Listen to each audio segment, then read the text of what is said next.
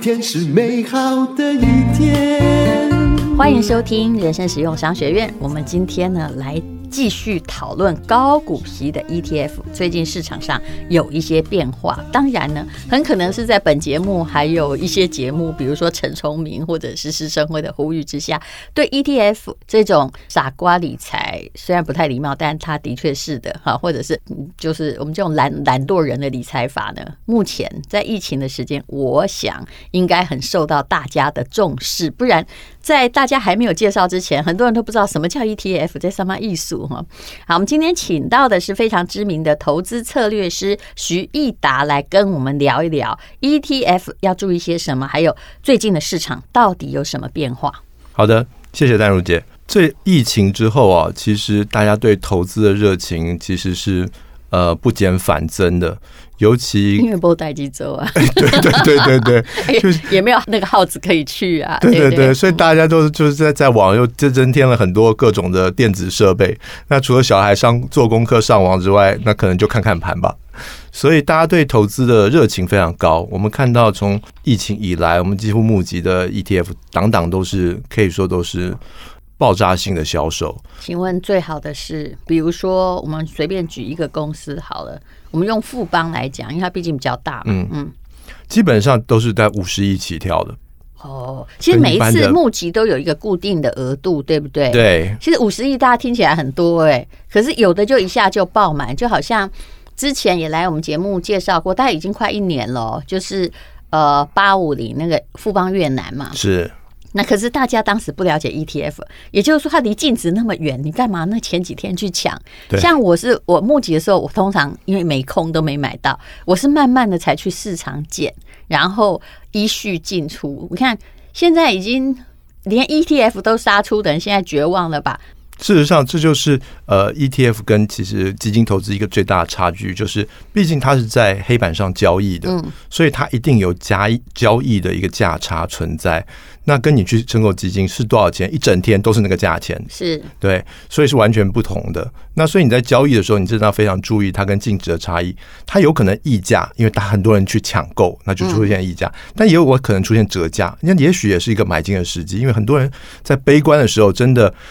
完全不管成本，明明市值可能还有个十五块、十嗯四块，他就硬生生砍到十二块、十三块益。达，你有看过折价吗？有，有嗯真的还是有，还是有因。为我没有仔细观察，我觉得通常溢价都还有，好歹都有几趴，但你就不要计较那几趴就好。对对对对折价的真的挺少的、欸、挺少，但是就看市场的行情，像前几年的中国相关的，啊啊，曾经有过因为整个供大应家绝望了，不要对了。对对对对，折价也不会很深，也不是说五趴十趴这种大折价，不太可能。就少几就是趴嘛，因为它三市值趴、还两趴有、啊。嗯半这之类的，但是对于很多套利交易的人，这这就是一个很大的一个哦嗯一个 buffer 了。所以一般的呃投资人不容易在黑板上看到的原因，就是一旦触及了，比如说二点八、二点七、三趴，嗯，很多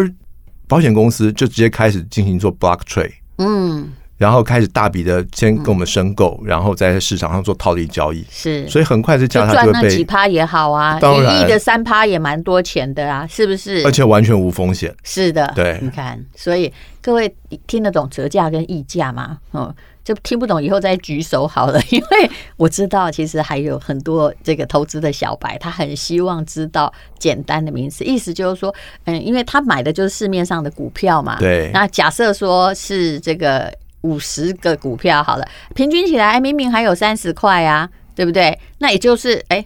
我觉得你你可以把它视为还有三十块钱在那儿，但有些人哈、为了要赶快把它赎回或看淡它，怕明天会跌更多或有的没的，他就说算了啦，所以这三十块我二十九块卖你，那我现在拿出来了，嗯，对对，事实上呢，大部分的情况其实这种折价都是非常非常不理性的行为，只是是说有的时候折价很少，比如说折价零点五帕一趴，有时候是因为呃交易的关系，成本反映一些汇率，嗯是所以出现一些小幅度的，那这倒是正常的。那嗯大部分的基金公司都会在官网都会开辟一个专是嗯区，告诉大家说，你们去查今天及甚至于及时的是现在的真实的市价市值应该是多少。对跟市市场上的价差在哪里。就是就有一个智慧机器人，就是在帮你统计。那你是不要乱卖，也不要乱买哦。是就刚刚我说的那个呃，以这个复方越南而而言哈，我当然觉得，我从我一直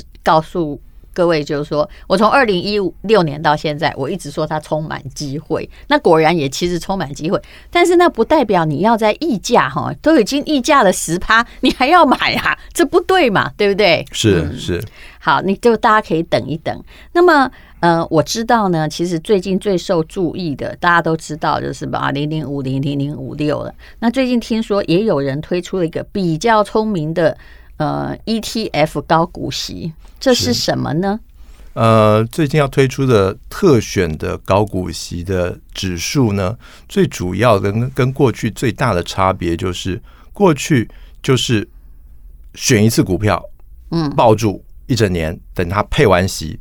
然后到年底年初再做调整，再看看获利怎么样。五过去六都是一整年吗？不是半年哦。半年会做调整，但是是股息基本上是差不多的。好，因为前不久发生了一件事情嘛，就我们常常出现的林峰 P 医师啊，他因为他一手就是五六，他就很着急的跟我说怎么办怎么办？那阳明啊、长荣也都放进五六，明明是投机股啊，我说他就在那个里面多少，他们也本来是有三百个三百种股票，我就就其中占两股，而且它一定符合某个机器人选股的要件，你着急些什么呢？啊，对不对？是可是的确，如果一年然后半年为做调整，这似乎对于现在投资而言，是不是有点调整太慢啊？对，所以我们考虑到市场上的呃很多各种不同的意见的反馈，也看到了投资法人。呃，保险公司他们的操作的逻辑，所以我们就想出了一些新的，看看能不能够解决这方面问题的一些方法。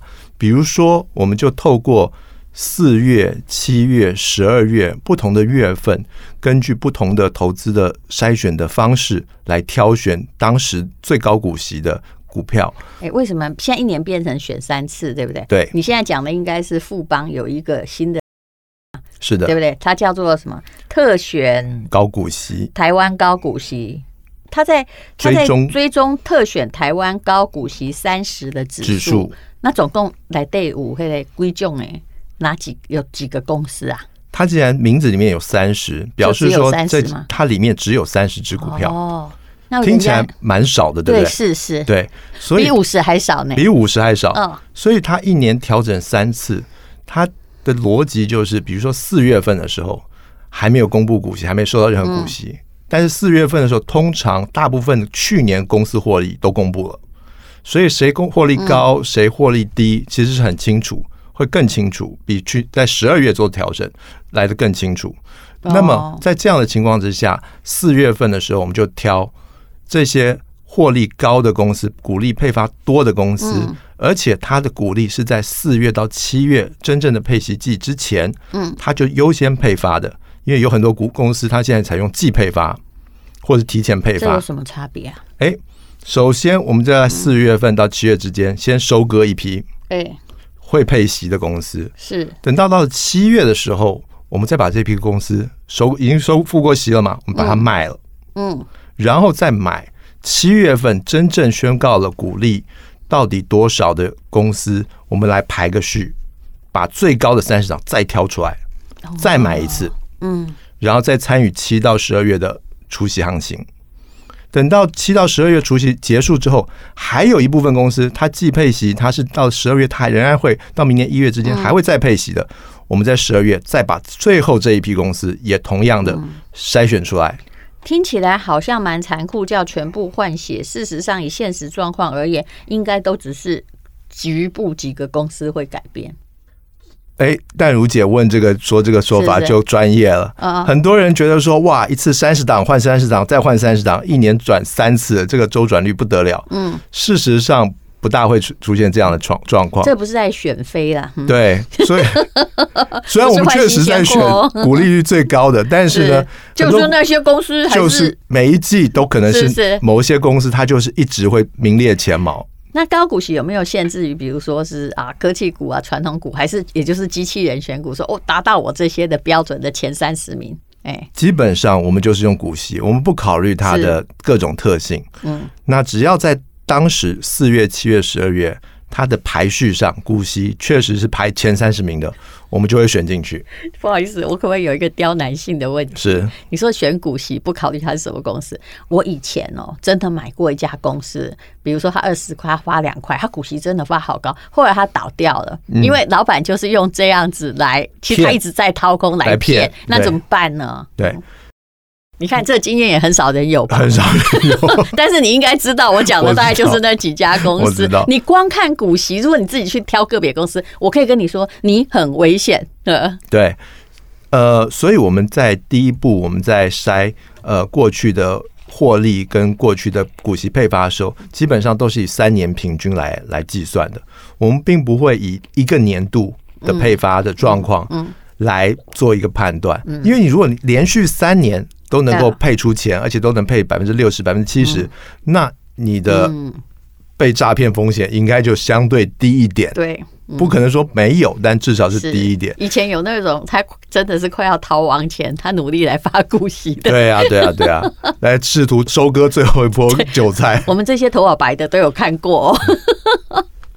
好，那所以呢，那你解释的非常非常清楚了。那请问一下哈，就是说，呃，它还有什么样的，比如说什么个股权重上限为五趴，下限为一趴，这个是什么意思啊？哦，我们在筛这样的公司的时候，我们希望呃不要让整个呃，因为我们总共只有三十档而已了。你如就果算我第们一名，你也不能占五个席位，是这意思吗？是的，是的，是的，我们不希望让整个指数变得太太歪斜，因为它毕竟还有股价波动的部分，并不是只有吸收。我们说完吸收，这个股价就不管它了。嗯，所以我们希望它的整个股价波动基本上还是呈现一个比较稳定的状态。嗯，如果一一档单一的一两档都拉到八九趴，那整个。成分又只有三十档的情况之下的话，很容易让整个指数跑得比较偏。我们不希望出现这样的状况，因为追求长期的绩效的稳定，仍然是一个比较呃需要风险分散的一件事情。好，所以它就是四月、七月、十二月哈，就是换血一次啦。是当然也不一定是局部改变，因为选择的就是高股息。刚刚已经讲过，四月通常是大家公布配息，七月之前很多都是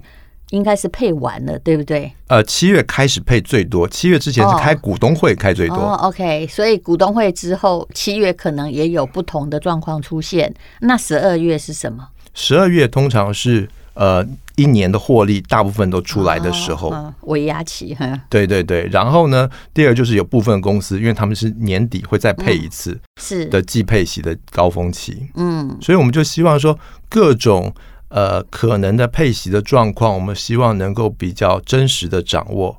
不嗯是透过获利的数预估的数字，或者说经验的法则嗯来做选择，而是各种真实的数字出来的情况之下，我们尽量选出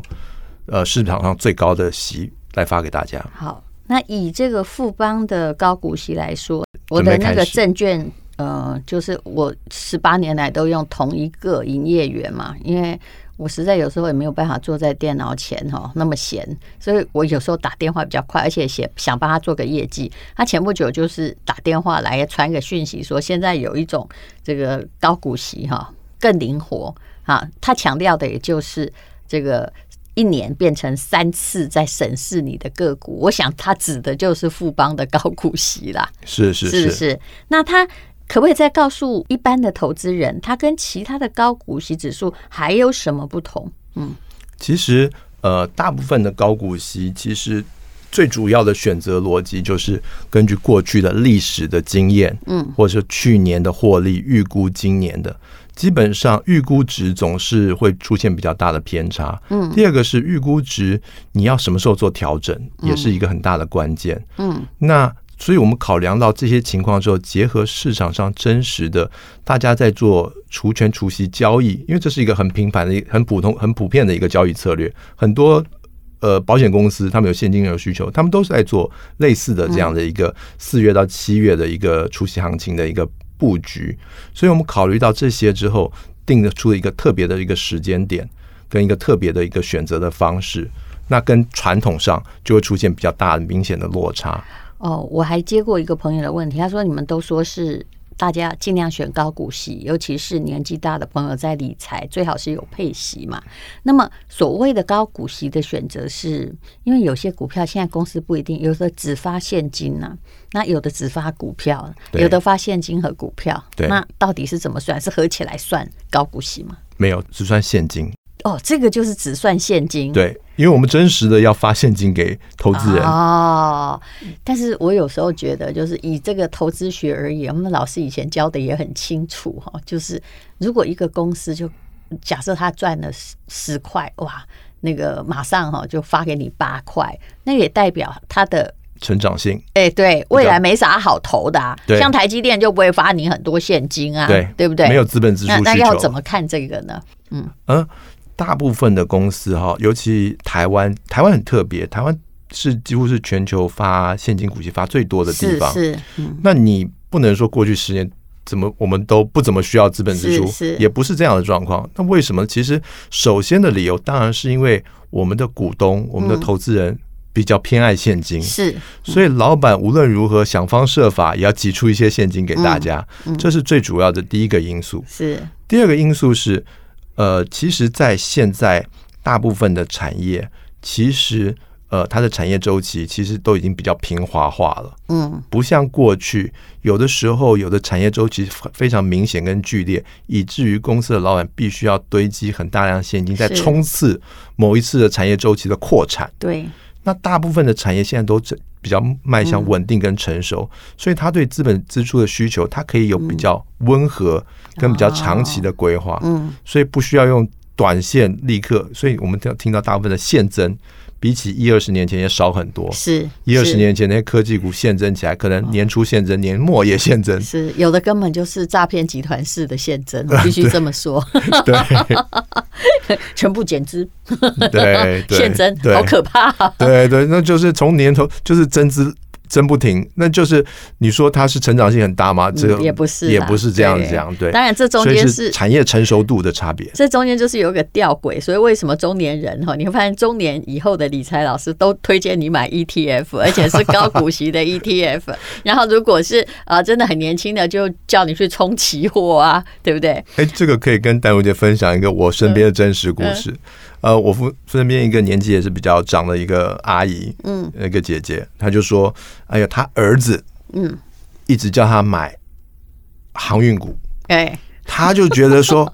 哎呦，这个航运股这历年来她的经验怎么样怎么样。”对，我不然狂弄你在 call，哦对，然后他儿子就说：“哎呀，你妈你不懂啊，嗯现在就是要做航运股，嗯，哦，没有就不是做那个的时候，你不要再买那些其他的股票了。”